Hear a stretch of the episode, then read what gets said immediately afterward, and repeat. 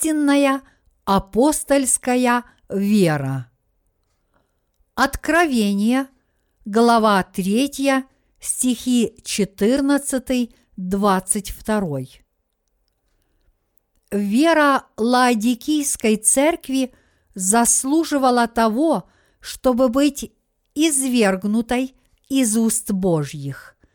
Поэтому Господь посоветовал ее служителям купить у него золото огнем очищенное, чтобы они смогли обогатиться в своей вере. Такая равнодушная вера может появиться также у праведников этого поколения. Поскольку они получили веру даром, они не осознают, насколько ценна их вера. Бог таким образом обратил свое слово упрека и совета к праведникам, чтобы дать им веру, которая подобна золоту, очищенному огнем. Мы также можем понять из этого отрывка, что Господь хотел, чтобы у семи церквей Азии была единая вера. Господь заповедал всем, имеющим уши, слушать, что Дух Святой говорит его церквам. Из главы 3, стих 17 мы видим, что Лаодикийская церковь попала в ловушку самообмана, полагая, что ее материальное благополучие сродни Божьему благословению, и что получено оно было благодаря ее вере. И этой обманутой пастве Бог точно указал на ее духовную нищету и бедность. Лаодикийская церковь могла казаться богатой по вере, но на самом деле она пребывала в неверии и была бедной церковью. Ее вера была равнодушная, наполненная духовным высокомерием и любила мир больше, чем Иисуса. Откровение, глава 3, стихи 14-22 рассказывают о жизни апостола. Истинные апостолы Иисуса – это те, кто слушают и следуют Слову Христову. Считается, что все рожденные свыше по вере в Иисуса являются Его апостолами. Господь хочет, чтобы мы жили жизнью его апостолов. Мы должны понимать, что нам была дана жизнь апостолов. В этом отрывке Господь сказал, что Он извергнет из уст тех святых, которые не живут жизнью апостолов. Как сказано в стихах 15-16 знаю твои дела. Ты не холоден, не горяч. О, если бы ты был холоден или горяч! Но как ты тепл, а не горяч и не холоден, то извергну тебя из уст моих. Если спасенные не горячи и не холодны, пред Господом, это говорит только об их духовной бедности. Кроме того, такие люди даже не знают о жизни апостолов. Но всякий, кто родился свыше, должен жить жизнью апостола. Мы были искуплены за наши грехи по вере в Евангелие воды и духа. Таково наше спасение. Что же нам было дано после нашего спасения и после того, как мы родились свыше. Нам была дарована жизнь, которая стремится быть подобной жизни Христа, которая следует и исполняет Его заповеди, и которая стремится познать Его Слово. Такова жизнь апостола. Требуя такого апостольства от своих святых, Бог упрекал Лаодикийскую церковь, говоря, что она была не горяча и не холодна. Вера, которая не горяча и не холодна, есть вера равнодушная. Какова же эта равнодушная вера, которая предлагает столь много комфорта человечеству тем, что она не горяча и не холодна. Это вера, которая пытается угнаться за двумя зайцами. Это вера, которая не живет жизнью апостола. Те, чья вера равнодушна, это те, кто, несмотря на то, что были спасены, не следуют воле Иисуса. Может казаться, что они следуют за Иисусом, но на самом деле это не так. Иными словами, вера тех, кто сидит на двух стульях, называется равнодушной верою. Мир описывает такую веру как мудрую. Эта вера может быть мудрой по мирским меркам, но это такая вера, которую Господь извергает из своих уст. В чем же заключается равнодушие, которое заставляет Господа извергать ее из своих уст? Вы должны иметь четкое представление об этой вере, которая не горяча и не холодна. Те, чья вера равнодушна, никогда не объединяются с делами Церкви Божьей, но при этом и не отделяются от церковных дел. С одной стороны, они что-то делают, а с другой не делают ничего – их вера такова, что если, например, принято считать, что продолжительность жизни составляет 60 лет, они отведут себе прожить 60 лет, не больше и не меньше.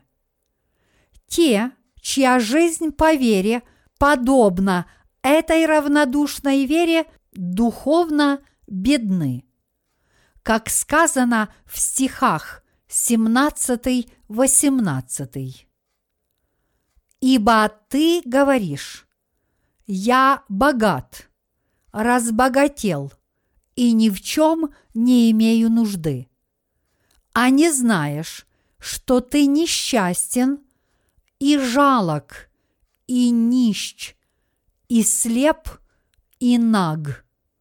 Советую тебе – купить у меня золото, огнем очищенное, чтобы тебе обогатиться, и белую одежду, чтобы одеться, и чтобы не видна была срамота ноготы твоей. И глазною мазью помажь глаза твои, чтобы видеть. Те, чья вера равнодушна, принимают свои мирские блага за духовное богатство. Хотя они чувствуют, что они действительно несчастны, уставшие и бедные, они не полностью осознают это. Это люди, которые не знают себя. Они думают про себя – у меня все в порядке. Я искренен, красив, и ко мне хорошо относятся окружающие. И хотя я был спасен, мне хорошо жить именно так. И эти люди проживают свою жизнь согласно их собственным стандартам. Они преданы миру, а не Церкви Божьей. Их вера равнодушна, поэтому Бог говорит, что Он извергнет их из своих уст. Они приходят в церковь лишь для того, чтобы не быть отлученными от церкви. Они просто присутствуют на собрании и тут же уходят из него, как только собрание окончено. Они никогда не принимают участие в делах церкви добровольно. А если они и делают это, то прежде они должны убедиться, что это самое малое задание, которое только возможно. Они делают и вместе с тем не делают. Это духовно бедные люди. У Господа были следующие наставления для таких людей. «Советую тебе купить у меня золото, огнем очищенное, чтобы тебе обогатиться, и белую одежду, чтобы одеться, и чтобы не видна была срамота ноготы твоей, и глазною мазью помажь глаза твои, чтобы видеть. Он сказал им купить золото огнем очищенное, чтобы обогатиться. Если вы действительно хотите следовать за Господом, и если вы действительно хотите, чтобы Он одобрил вашу веру, вы должны изучить свою веру. Как же можно изучить свою веру? Вы должны изучать ее, заплатив цену за жертву и за веру в Слово.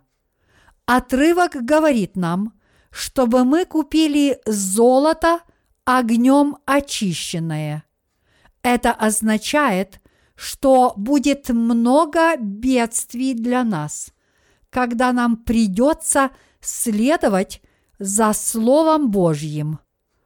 Но и все бедствия и скорби можно преодолеть по вере, исследуя Слову Божьему. Исполняя все это, наши сердца становятся очищенными, давая нам веру, которая признает Слово Божье как истину и от всего сердца верит в него. Такова вера, которая сродни чистому золоту. Чтобы добиться истинной веры, мы должны заплатить цену за жертву, потому что если не заплатить цену за жертву, мы не сможем научиться верить. Другими словами, мы никогда не сможем научиться верить если не пройдем через трудности. Если мы действительно хотим стать людьми веры, жить жизнью апостолов Господних и получить благословения по нашей вере, тогда мы должны заплатить цену за жертву. Без жертвы достичь этого невозможно. У кого с самого начала есть прочная вера? Ни у кого. Это потому, что люди не знают о вере, которой учит Божья Церковь. Мы должны слушать, чему учит нас Церковь, и с верою следовать этому. Это влечет за собою трудности – Временами нам необходимо терпение. Вот почему становление человеком веры, благодаря водительству слова и благодаря общению с братьями и сестрами во Христе, все это влечет за собой определенные жертвы. Но поскольку люди не хотят ничем жертвовать, желая при этом учиться вере, они не могут иметь истинную очищенную веру. Вот почему Господь говорит нам купить у Него золото, очищенное огнем, чтобы мы могли обогатиться в вере. Вы должны понять, что Слово Божье имеет значение только тогда, когда вы учитесь вере предшествующих святых и следуете их жизни. Если вы слушаете Слово только теоретически, но на самом деле не следуете его заповедям, данным вам, если вы принимаете участие в свидетельствах, собраниях, но не применяете их на практике, вы не можете учиться вере. Поскольку у вас очень мало веры, вы измеряете ее лишь тем, чтобы не быть плохим согласно вашим личным мирским стандартам. Вы думаете про себя. Я спасен. У меня есть деньги, я хорошо работаю по земным меркам, и поэтому я должен быть лучше других. Да, я действительно лучше этих людей. Если вы действительно хотите изучать истинную веру, которая подобна очищенному золоту, вы должны заплатить жертву. Легко ли слушать и следовать? Чтобы слушать, необходимо жертвовать. Легко ли жертвовать? Конечно, нет. Но если вы хотите избежать быть извергнутым из уст Божьих, вы должны жертвовать, повинуясь Ему. Но те, кто, не научившись истинной вере, духовно бедны, они никогда не хотят жертвовать. Чтобы слушать, человек должен в первую очередь сломать свой разум. Будучи не в состоянии это сделать, их сердца продолжают пребывать в духовной бедности, даже с течением времени. Не осознавая своего недостатка веры, они заканчивают тем, что осуждают святых, которые пошли в вере впереди них, оставив их позади. Вы должны учиться истинной вере. Когда вам придется столкнуться с духовными баталиями и бороться на стороне Бога, ваша вера очистится. Тогда вы обогатитесь духовно и поймете, чего стоит жить жизнью духовной победы. Вы можете познать эту веру только когда вы сами испытаете ее. Бог осудил служителей Лаодикийской церкви, написав – ты не знаешь о своей нищете и наготе. Ты был спасен, но твоя вера равнодушна, не такая и не сякая. Единственное, что у тебя есть, это твое спасение, которым ты гордишься. Кроме этого у тебя ничего нет стали ли слуги Божьи или наши духовные предшественники предтечей нашей веры просто с течением времени, не живя при этом жизнью апостолов? Конечно, нет. Они следовали за Господом и в радости, и в горе.